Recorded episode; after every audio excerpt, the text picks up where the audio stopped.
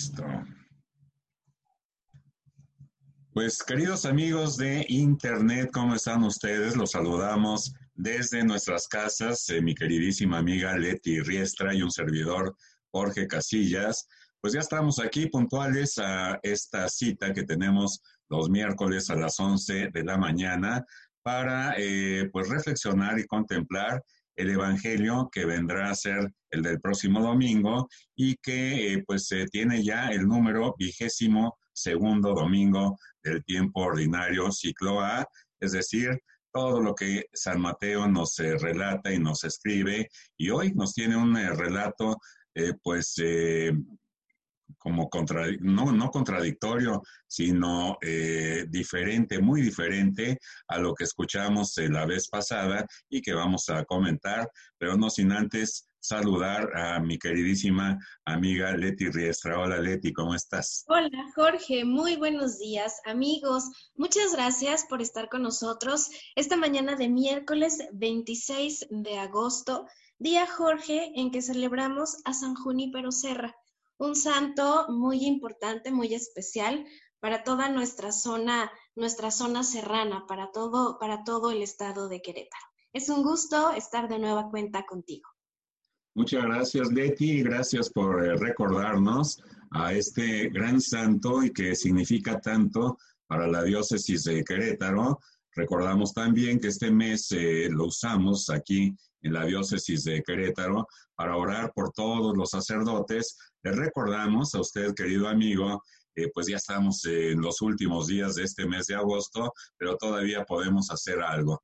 Entonces, eh, les decía que la diócesis ocupa este mes para orar por todos nuestros eh, sacerdotes y me recordó Leti acerca de Junípero porque se acaban de reunir todos los sacerdotes en una rueda de prensa allá en Jalpan en una de las misiones preciosísimas eh, que nos dejó como legado este gran santo, Fray Junípero Serra, y que tenía pues eh, ahí un eh, lema, ¿verdad? Muy importante, nunca para atrás, siempre hacia adelante.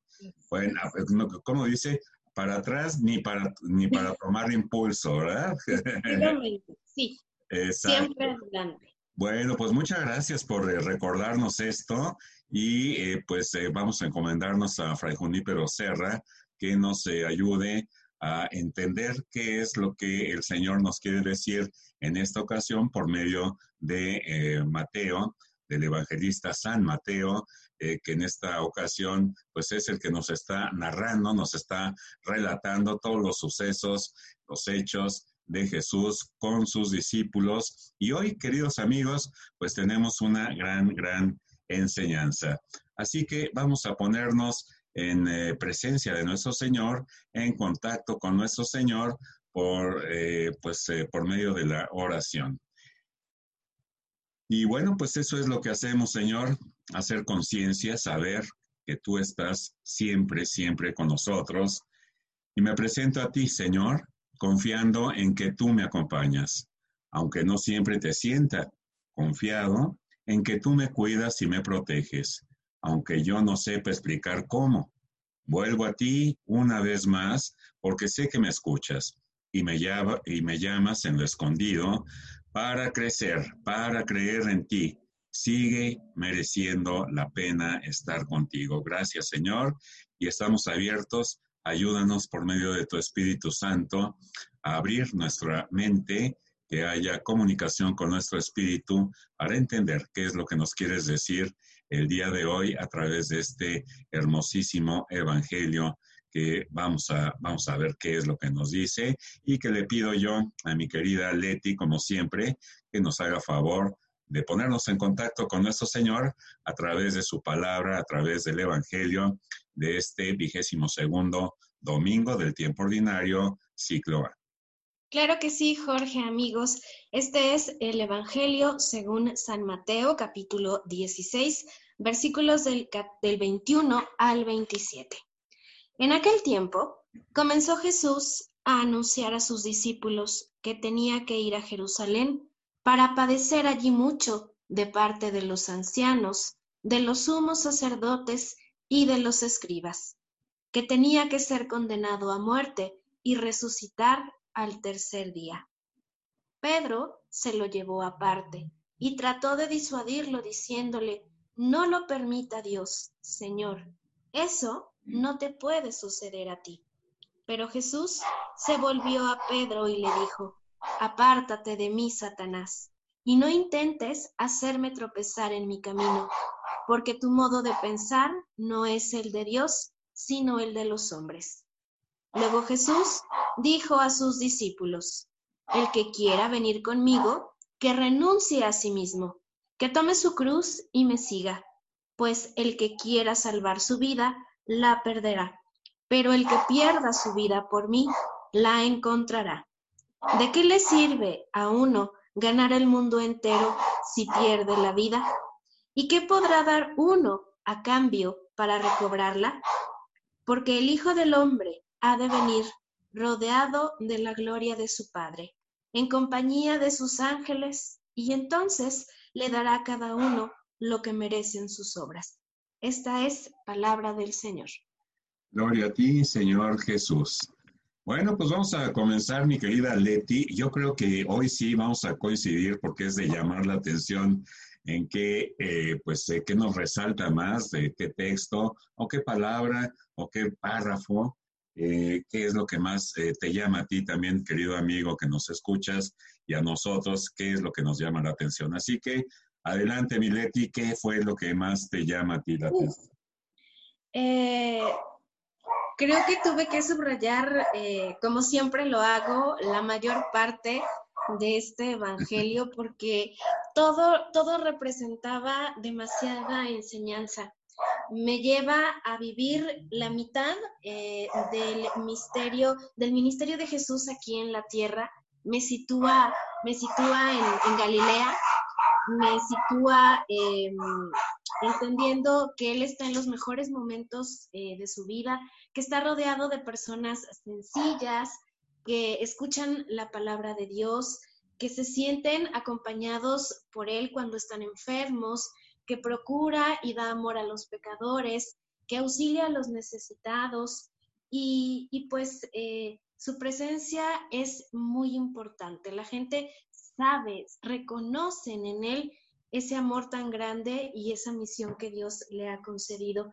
Y entonces, pues cuando Jesús le dice a los discípulos que está llegando eh, el tiempo en el cual tiene que, tiene que ir a Jerusalén, pues eh, seguramente para para, para Pedro, como puede resultar para todos nosotros, es no queremos que te vayas, queremos que te quedes, ya va a anochecer, queremos que, que te quedes en nuestro hogar, que te quedes en nuestra vida. Y entonces la mente, el corazón empiezan a experimentar muchas emociones que en nuestra condición humana nos impiden comprender esa voluntad y esa, ese amor tan grande que Dios tiene y en el cual ha planeado nuestra vida y nuestra salvación.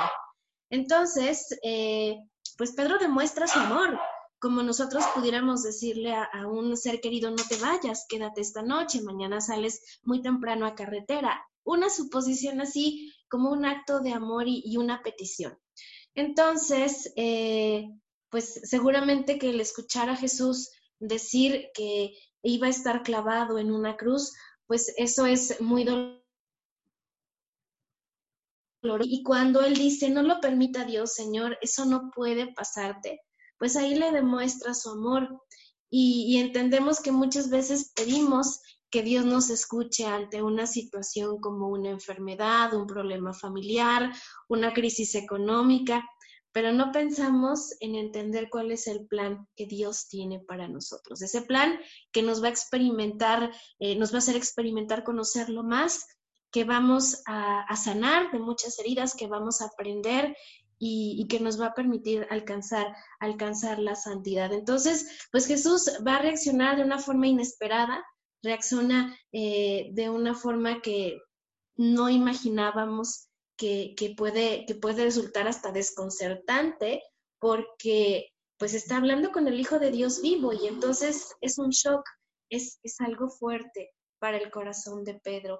Y, pues eh, creo que en algunos textos se encuentra no como apártate de mí, Satanás, sino ponte detrás de mí, ocupando eh, el lugar del discípulo y donde le está indicando pues que, que Pedro tiene que seguir a Jesús, que Pedro no tiene que ir adelante, no tiene que ir al lado, tiene que ir detrás de él, eh, porque la voluntad de Dios Padre no la podemos desviar, no la podemos cambiar, no podemos oponernos a ese acto de amor tan grande, ¿no? Y, pues bueno, ya por último, eh, eh, quiere dejar Jesús las cosas desde mi punto de vista muy claras. Ella no llama a Pedro piedra sobre la que edifica su iglesia, ahora lo llama piedra que le hace tropezar y que trata de eh, pues convertirse en un obstáculo, porque pues es tanto su amor que, que Pedro no desea, no desea que su maestro sufra. Entonces es, es eh, un planteamiento muy profundo y es entender que en esta vida no es lo que nosotros queremos, sino es lo que nos va a ayudar a crecer, lo que nos va a ayudar a perdonar, lo que nos va a ayudar a que seamos mejores cristianos y que alcancemos la santidad. Y bueno, pues ya podría yo seguir hablando más, pero hasta aquí, hasta aquí por el momento. Ok, bueno, pues estamos eh, planteando en este momento qué es lo que más nos llama eh, la atención. Y yo quisiera recordarles, queridos eh, amigos, eh, acerca de este nombre que se le da a los evangelios de Marcos, Mateo y Lucas, les llaman eh, evangelios sinópticos, porque estos evangelios, si los pusiéramos en tres columnas, de un solo golpe de vista podemos ver que son mucho, muy parecidos, aunque no son iguales, tienen diferencias, pero pues se puede ver así a un golpe de vista. Yo quisiera en este momento usar esa, ese, mismo sentido, esa misma forma de ver los evangelios sinópticos, pero ahora en el mismo evangelio, en el evangelio de Mateo, en que la semana pasada pues veíamos exactamente otra historia, una historia en que pues se conviene que la, que la leamos eh, un poquito para que la recordemos. Fíjense cómo se refería Jesús a Pedro en esta ocasión, porque eh, recuerdan ustedes que hacía una pregunta, eh, pues eh, primero impersonal, una pregunta a todos los discípulos de quién pensaban que la gente decía que era Cristo, y luego esa pregunta la convierte en una pregunta sumamente personal, porque ahora a cada uno de ellos, en representación de Pedro, les preguntan, ¿y tú quién piensas que es eh, que soy yo para, para ti. Y bueno, eh, eh, decíamos aquella ocasión en que esa pregunta, pues como era personal, pues también era personal para cada uno de nosotros y que pues nos esforzamos un poquito en buscar pues una respuesta que fuera personal. Y seguramente vamos a encontrar o encontramos pues muchas otras respuestas. Solamente pasando, repasando nuestra vida eh, de las cosas buenas que eh, ha sucedido cuando el Señor ha estado eh, presente, cuando recurrimos a Él para hacer nuestros proyectos, nuestra vida misma, para vivir nuestra vida y lo bien que es estar con el Señor. De manera que eh, pues eh, pensamos que hay problemas, sí, hay dificultades, desde luego que las hay, nada más eh, podemos pensar en la pandemia, imagínense qué, qué dificultad todo el mundo, no nada más unos pocos. Y la pregunta es, ¿la tomo yo con el Señor o la tomo sin el Señor? Esas son las dos opciones. Y bueno, pues aquí podríamos advertir que muchas veces eh, de dos cosas buenas, pues eh, no sabemos exactamente cuál es la voluntad del Señor y por cuál debemos eh, discernir, seguir, porque solemos confundir mucho aquello con lo que creemos nosotros que es lo correcto hacer con lo que es la voluntad de nuestro Señor. Y yo creo que esto, esto mismo es lo que le sucede a Pedro a este Pedro que en este momento pues, me da, me da eh, pues eh, dolor, me da eh, pues una especie de, de, querer apapacharlo a Pedro, porque la semana pasada, fíjense ustedes, recuerden que pregunta, esta segunda pregunta, ¿quién piensan ustedes que soy yo? Y eh, Simón Pedro le contesta, tú eres el Cristo, el Hijo de Dios vivo, con toda seguridad le contesta.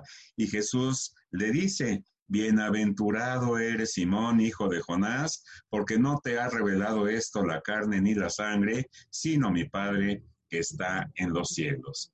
Y siempre eh, decimos que es un muy buen ejercicio ponernos en los zapatos, hasta en la zona geográfica de donde está eh, sucediendo, y eh, poniéndonos en los zapatos de Simón, pues se ha de haber sentido como muy orgulloso, como decimos aquí, como pavo real, ¿verdad? Ahí hablando, pues en nombre de todos los discípulos y diciendo algo con toda certeza, muy certero. ¿Por qué? Porque le dice Jesús, esto no te lo ha dicho ningún hombre, esto viene del Espíritu Santo que te ha revelado. Y entonces es el momento en que hay una eh, como eh, preinstauración del sacerdocio, porque le dice, y a ti te daré las llaves del reino de los cielos, y lo que ates en la tierra quedará atado en los cielos, y lo que desates en la tierra quedará desatado en los cielos. Esto es eh, importantísimo, queridos amigos, para aquellas personas que piensan eh, todavía que, por ejemplo, ir a confesarse eh, con un hombre porque es hombre igual o peor que yo, pues no tiene sentido. Bueno, pues el Señor les dio toda la autoridad a los sacerdotes y en este mes que mencionamos que oramos por los sacerdotes, recordamos que pues ellos tienen las manos ungidas es decir, consagradas para el Señor, para presentarnos a nuestro Señor en la Santa Eucaristía. Y miren eso, y es una cosa enorme, enormemente bella y por la cual debemos estar siempre muy, muy agradecidos con nuestros sacerdotes y especialmente y lógicamente con aquellos que conocemos, que los tenemos más de cerca, como nuestros párrocos o como eh, aquel si recordamos quién fue el que nos bautizó, o fíjate que ahorita estaba pensando, ¿quién fue el sacerdote que nos casó? No, de ese no me acuerdo, no me acuerdo, pero le pido al Señor por él, igual como si me acordara, como si tuviera su nombre.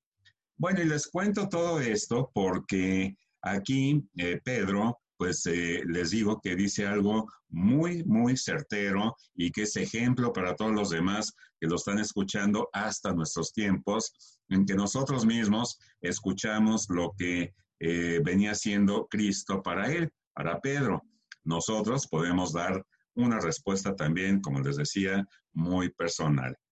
Bueno, y sucede que en el Evangelio de hoy, pues pasa exactamente lo contrario. Y ponernos en los zapatos de Pedro, eh, pues eh, también eh, creo yo, como dice Leti, que fue algo muy, muy fuerte la forma en que lo llama viniendo de, de Jesús, porque a lo mejor si viniera de un amigo, de otro apóstol, de otro discípulo, pues a lo mejor había ahí alguna discusión, algún, pero viniendo de la boca de Jesús, pues es algo tremendo. Y ahorita pues vamos a tratar de analizar por qué le dice así el Señor. Entonces comienza el Evangelio diciendo que Jesús comienza a manifestar a sus discípulos que él debía ir a Jerusalén y sufrir mucho. ¿De parte de quién? De parte de su pueblo, los más cercanos, es decir, de los ancianos, de los sacerdotes, de los escribas, y ser matado y resucitar al tercer día. Yo creo que esta frase, ser matado y resucitar al tercer día, pues fue lo que le pudo a, Pedro y con su carácter impulsivo lo llevó a ponérsele enfrente, a, enfrente a Jesús y esto es lo que más me llama la, la atención. Pedro, dice esta traducción, se puso a reprender a Jesús y le dice, lejos de ti, Señor, de ningún modo te sucederá eso. Bueno, él no quería, Pedro no quería eh, que fuera la muerte y aquí, pues eh, pensando un poquito, eh, pues pueden ser dos razones y muy válidas. Lo que decíamos que pensaba Pedro que era lo correcto para él. Entonces, la primera razón es que pues estaba tan enamorado del Señor, había dejado todo por el Señor, había arriesgado todo, había bueno, había perdido su vida, como más adelante eh, nos va a decir el mismo Señor, había perdido su vida y había ganado un tesoro. Y pues lógicamente él no quería perderlo. Y eh, pues aquí les está diciendo muy claro, y va a ser matado y resucitar al tercer día. Y la segunda eh, cuestión, la, segunda cosa por la que yo creo es que tenía temor. Pedro tenía temor también porque eh, Jesús les estaba diciendo, tomen, aquel que quiera seguirme, tome su cruz y sígame. Entonces, pues no era nada tonto, Pedro sabía que muy probablemente pues iba a correr la misma suerte de su maestro, de aquel que, seguía y creo yo que se quedó ahí, pobrecito, pues eh, humillado, eh, calladito, sin decir absolutamente nada, porque estaba sí separado, pero estaba junto a los discípulos. Los discípulos se enteraron perfectamente que Jesús les dice, apártate de mí, Satanás, y además le dice, eres escándalo, escándalo para mí. Imagínense lo que ha de haber sentido eh, Pedro. Eh, sin embargo, se aguantó y se quedó callado en una actitud ya de obediencia, en una actitud de tratar de comprender, quizá no, no comprendía en ese momento eh, pues lo que, la importancia de lo que quería decir el Señor. Así que en el Evangelio de la semana pasada, pues eh, el Señor lo ensalza y le dijo, muy bien, Pedro, eso es la contestación que yo esperaba de ti. Y aquí se va hasta los suelos diciéndole, apártate de mí, Satanás. Bueno, esto comentábamos en un principio, antes de entrar al programa, que si esto le dijo a Pedro, nosotros qué, qué reprimenda podríamos recibir del Señor, Así que, pues yo creo que es un buen momento para hacer un examen de conciencia para ver si estamos haciendo realmente la voluntad del Señor o estamos haciendo eh, otra cosa que podría ser buena, lo que creemos que es eh, conveniente, lo que creemos que es eh, correcto. Pues a ver, Mileti, te dejo la palabra para continuar. Sí, Jorge, aquí cuando haces, hablas de Pedro, pues eh, lo primero que viene a mi mente es el amor que él le tiene a su maestro, a su amigo. También puedo entender y asumo esa necesidad de que tenemos que ser obedientes, porque en una situación con otra persona, pues le contestas o simplemente te di vuelta y me retiro. Pero ahí se ve el amor, se ve la obediencia se ve también la docilidad que tiene Pedro en ese momento, conociendo cómo era un hombre fuerte, que seguramente era arrebatado, impulsivo, pues recibe, recibe el amor del Espíritu Santo para actuar en ese momento y no contestarle a Jesús, no faltarle al respeto a su maestro, que muchas veces es algo que tendríamos que hacer nosotros, que nos hace falta pues ser obedientes, porque si las cosas no salen como las tenemos planeadas, pues buscamos un plan B o un plan C o hasta un plan Z. Pero muchas veces nos aferramos a quererlas hacer las cosas conforme a nuestro gusto, a nuestra comodidad, a nuestros intereses. Nos hace falta esa obediencia, nos hace falta también ser dóciles a la voluntad del Padre, a escucharlo y a entender sus tiempos y sus formas en las cuales actúa. Y eso, bueno, Jesús lo pone muy claro, nos lo pone muy perfecto. Él tiene que cumplir con la voluntad del Padre, él tiene que, eh, eh, pues, eh, ir a padecer a Jerusalén, él tiene que sufrir, él sabe todo aquel amor tan grande que nos va a entregar a nosotros y tenemos la necesidad en agradecimiento, en amor, de ser dóciles y, de amarlo. Y no nada más decirle, Señor, te amo, sino amarlo con nuestros actos, amarlo en los momentos de prueba, amarlo en los momentos de felicidad, en los momentos de carencia, en los momentos de, fiesta y, y, ser, ser dóciles. Esto para mí es claro. La voluntad del Padre es la que tenemos que vivir. ¿Y cómo ves tú, Leti, que Pedro eh, ¿cómo crees tú que haya entendido lo que le decía el Señor en este momento? ¿O, o se cayó simplemente para obedecer y pues eh, ver, tratar de discernir, tratar de, reflexionar o a ver si alguno de los otros compañeros, sus amigos, sus eh, discípulos eh, podrían pues decirle, no, ya sabía perfectamente que había sido inadecuado lo que había dicho en esta ocasión del el Señor y pues se recibe esa reprensión, pero como anotas muy bien, como un hijo, pues en esa actitud de obediencia, que yo creo, bueno, no sé cómo la veas tú, pero yo creo que Pedro no entendía nada en este momento. No entendía, pero obedecía. Exacto. ¿No? Exacto. Fue, yo creo que el regaño que menos hubiera esperado recibir, porque era Pedro, era el especial, era el elegido, era la piedra de su iglesia. Entonces, como tú bien lo dices, hace ocho días a Pedro nos lo eh, permiten reconocer grande, fuerte, firme, seguro, y hoy regresamos a, la humildad, a la sencillez y a la obediencia. Seguramente no entendía, eh, pero, pero obedecía y, y trataba pues en algún momento de comprender de una forma muy sencilla todo aquello que iban a tener que vivir. Y seguramente que cuando lo comienzan a vivir, pues se dio cuenta, ¿no? De, ah, por eso lo decía. ¿No lo crees? Sí, eh, yo creo que eh, venía un Pedro aquí recién empoderado, como dicen ahora. Eh, Exacto, esa palabra tan moderna. Tan moderna, él venía, bueno, pues ya soy el jefe de la iglesia, me lo ha dicho el Señor, así que tengo la autoridad para, el pensó, para reprender al mismo Señor.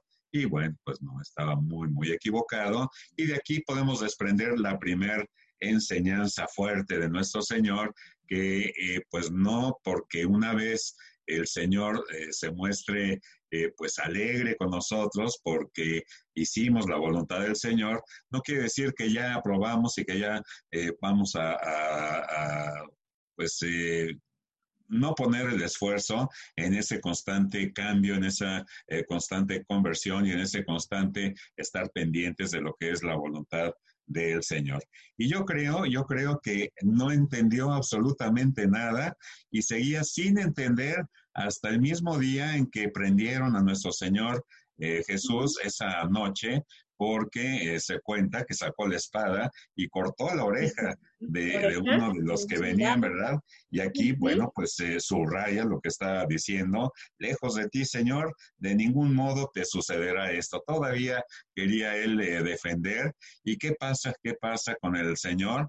pues se toma esa oreja, la coloca y hace un milagro a alguien que pues estaba eh, prendiéndola, que le iba a hacerle mal, pero eh, que la misión de, nuestro Señor, pues era esa precisamente.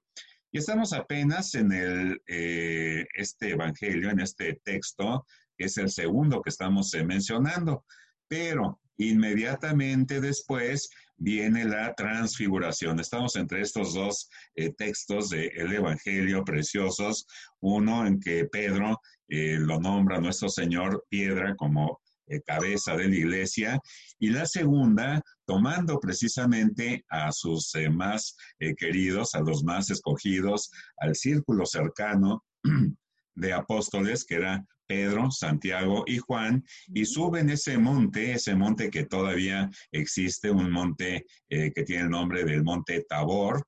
Y, que, algún día tendremos que ir, Jorge. Algún día, y sabes qué, si no, yo siempre lo identifico con nuestro monte que tenemos aquí en Querétaro, que es el y que algún día tendremos que ir. Vas a ver qué hermoso retiro espiritual de silencio de ir ascendiendo en el sentido físico ese monte, de ir agotando las fuerzas, de hacer el esfuerzo y también en el sentido espiritual de ir eh, elevándose a nuestro Señor cada vez que eh, subimos más.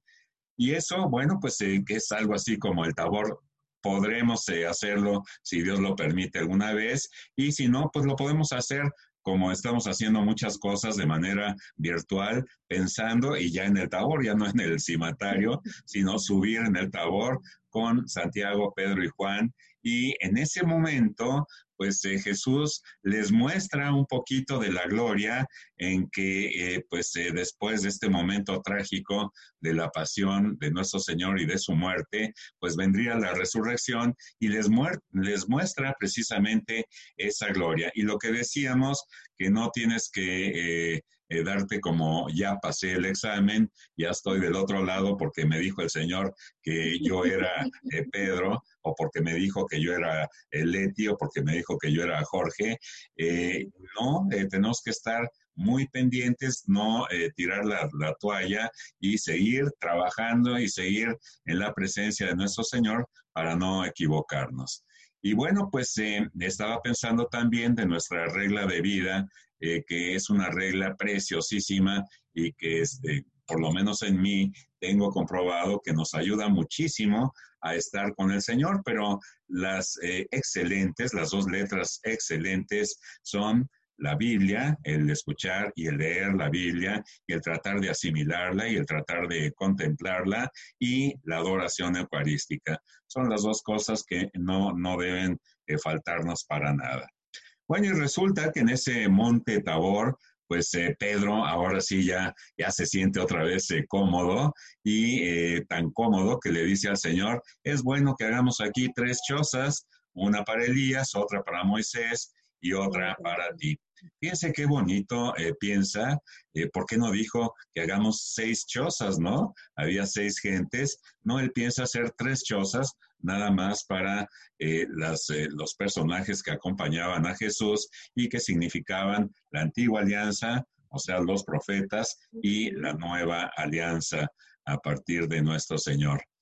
Eh, es hermoso también esa enseñanza y no sé si vaya a ser el Evangelio ya del próximo eh, domingo después de este, pero eh, sí es importante aquí hacer notar que este Evangelio de hoy precisamente está entre esas dos delimitaciones entre esas dos fronteras y como Pedro siempre de la mano del Señor, ahora sí, literalmente de la mano como cuando se estaba hundiendo, ¿verdad? Y toma la mano de nuestro Señor y le dice, sálvame, pues esa es la forma en que nosotros mismos debemos hacer las cosas. Muchas veces, pues no tenemos la lucidez de mente o la lucidez de espíritu para determinar cuál es la voluntad del Señor.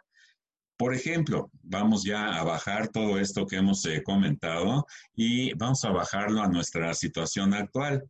Estamos todos, todo el mundo, en esta cuarentena.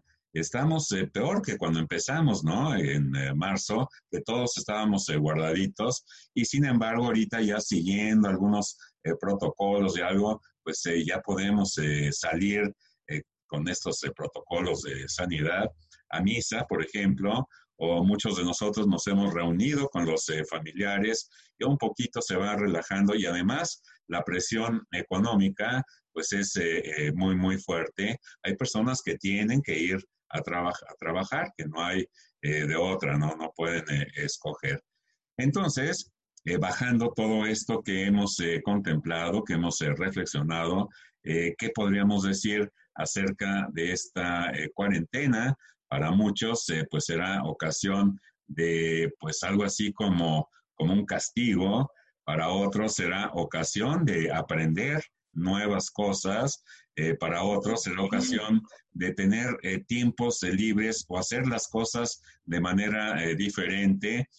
por ejemplo, antes podríamos pensar en salir a hacer ejercicio nada más, a correr algunos, a caminar otros, y ahorita podemos, en esta pandemia, casi, casi orillados por la pandemia, eh, o casi casi podría decir, eh, haciendo ese vínculo con lo que sucedió con Pedro, eh, orillado por haber dicho ese error, orillado por la reprensión de Jesús, a pues tener más confianza en nuestro Señor y en, hacer mejor las cosas, es hacer la voluntad de, de Él.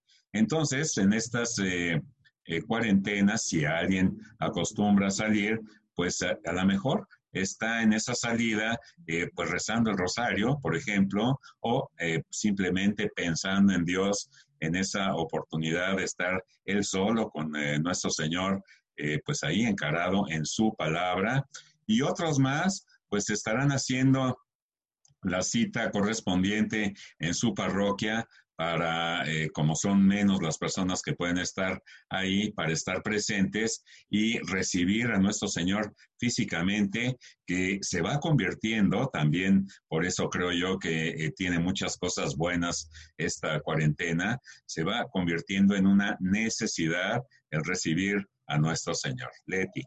Así es, Jorge. En este momento me, me haces recordar, eh, creo que fue posiblemente a casi finales de junio, pues habíamos estado guardando la cuarentena rigurosa en casa.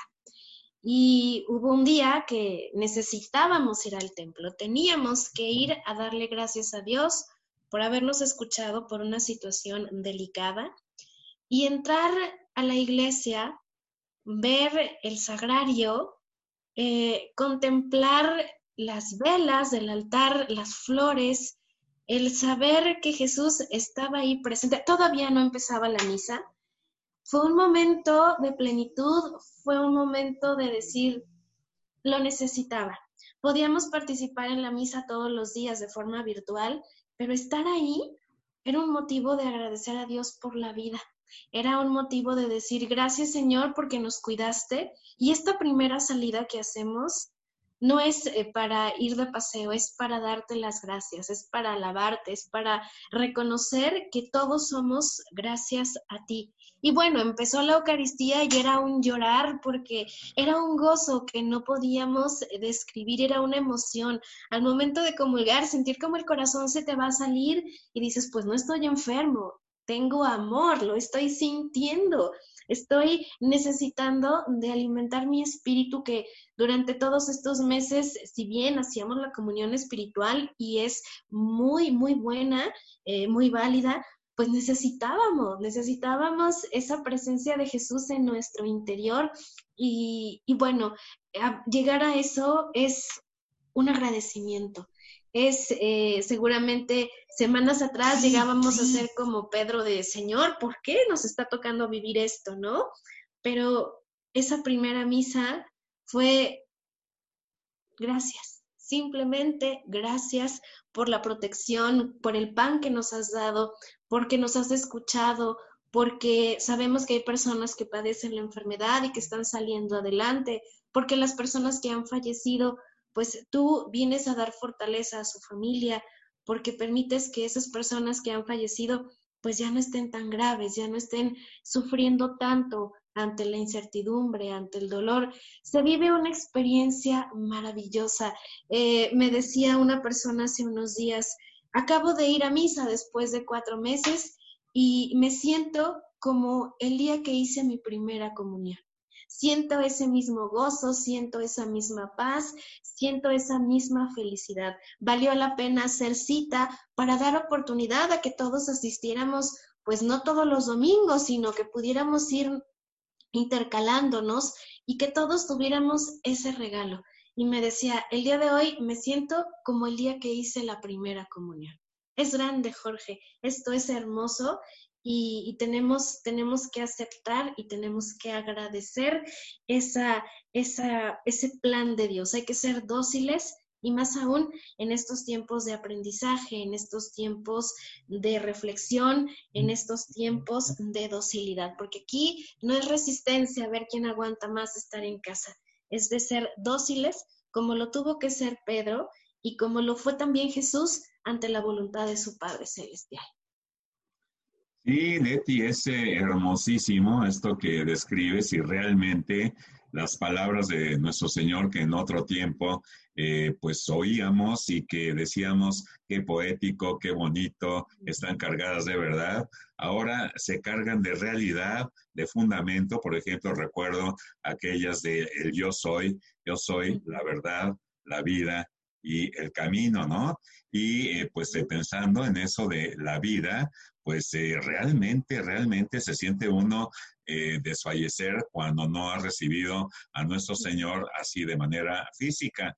Pero aquí viene también mucho esta cuestión que estamos comentando Habrá personas que nomás no puedan ir porque eh, sean altamente vulnerables, eh, que tengan eh, diabetes o que tengan sobrepeso o porque simplemente el doctor les haya dicho que no o no puedan desplazarse.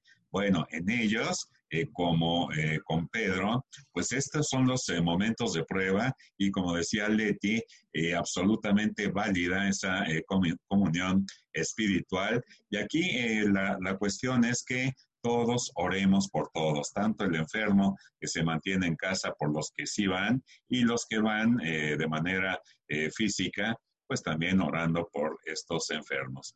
Así que, eh, pues, no es fácil determinar entre dos cosas buenas cuál de ellas es la voluntad de nuestro Señor. No es fácil cuando tratamos de hacerlo por medio de nuestra razón, de nuestra inteligencia, de nuestra mente. Pero cuando acudimos a nuestro Señor, pues ya las cosas se cambian y eh, pues estar sujetos a la voluntad del Señor. ¿Cuál es? El Señor y tú solamente lo podrán saber. Pues ya estamos eh, llegando al final, mi querida Leti, de este eh, programa en que como siempre el Señor nos regala, y, y fíjate, ese es producto también de esta pandemia y producto de la cuarentena y de estar en casa, eh, que podamos eh, comentar de esta manera cosas que pues eh, preparamos algunas, pero casi siempre en este programa el Señor nos va alimentando y van saliendo cosas y nos hace hervir el corazón para poderlas decir y comentar ante todos ustedes. Ojalá, queridos amigos, que ustedes también nos puedan compartir su pensamiento, qué es, qué es eh, por dónde los llevó el Señor y eh, si están de acuerdo o si no lo están con todas estas eh, cosas que hemos dicho el día de hoy. Leti, ¿con qué te quedas? ¿Con qué me quedo? pues hay dos formas muy diferentes para orientar nuestra vida. cuando Jesús dice, el que quiera venir conmigo, que renuncie a sí mismo y tome su cruz y me siga, pues yo veo aquí dos caminos. Em, uno, que nos conduce a la salvación y el otro camino que nos lleva pues a perdernos. El camino que parece más duro, el camino que pudiera resultar menos atractivo, pues nos va a llevar a la salvación definitiva. Y ojalá que nosotros en estos, en estos tiempos atípicos en los cuales estamos aprendiendo mucho, estamos aprendiendo eh, a constancia y en dedicación, reconozcamos que lo mejor que podemos hacer es eh, seguir a Jesús, aceptar su invitación para, para seguir este camino, este camino que no es fácil, pero este camino, Él nos muestra su luz, Él nos muestra su amor, Él nos muestra su misericordia y nos lleva, nos lleva a la salvación. Con eso yo me quedo, Jorge. Bueno, y yo me quedo en este momento, eh, me llevo el siguiente pensamiento, eh, pues eran doce, doce apóstoles, y sin embargo el que parecía eh, tener más errores, pues era precisamente Pedro.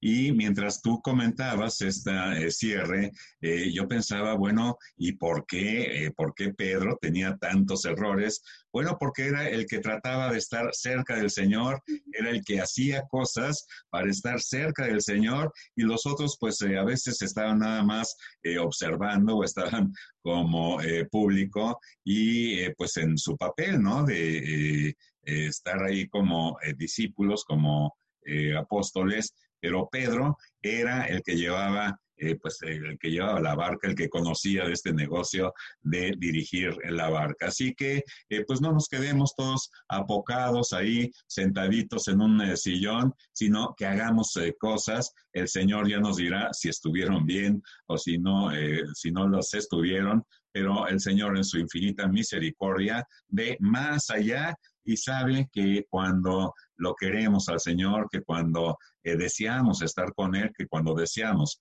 hacer su voluntad, eh, pues aunque nos equivoquemos, Él nos va a ir eh, corrigiendo. Pues bendito sea Dios, bendito sea San Mateo, bendito sean los santos como Fray Junípero, que también pues se caminó tanto, hizo tantas misiones y hizo tanto bien eh, en estas tierras queretanas y también en las eh, Californias. Así que, pues, vayamos imitando, no solamente admirando a nuestros santos, sino imitando lo que ellos, lo que ellos hacen. Pues muchas gracias, queridos amigos, por estar aquí con nosotros.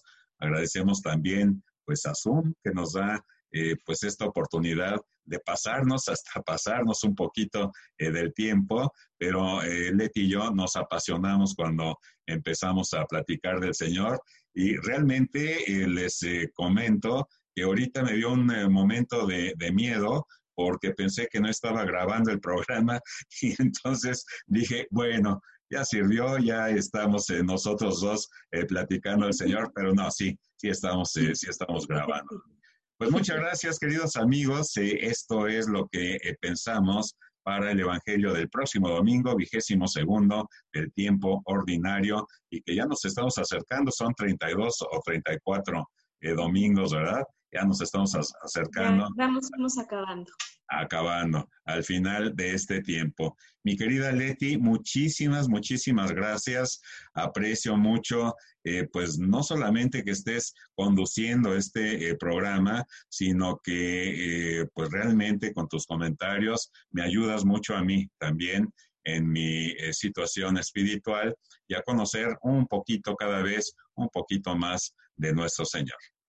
Gracias, Jorge. Yo aprendo, aprendo siempre de ti, siempre lo he dicho. Eres un gran maestro de espiritualidad, de fe y me conduce siempre al amigo Jesús. Un abrazo con mucho cariño y agradecemos a ustedes por acompañarnos, por abrir su corazón, por permitir que la palabra de Jesús, esta palabra tan especial que vamos a saborear el domingo, la comencemos a disfrutar en nuestro corazón la comencemos a, analizar en nuestra mente y que vivamos, vivamos con, con alegría, con sencillez, con docilidad y obediencia el Evangelio de este domingo. Muchísimas gracias. Pues muchas gracias, queridos amigos. Hasta el próximo miércoles. Hasta pronto.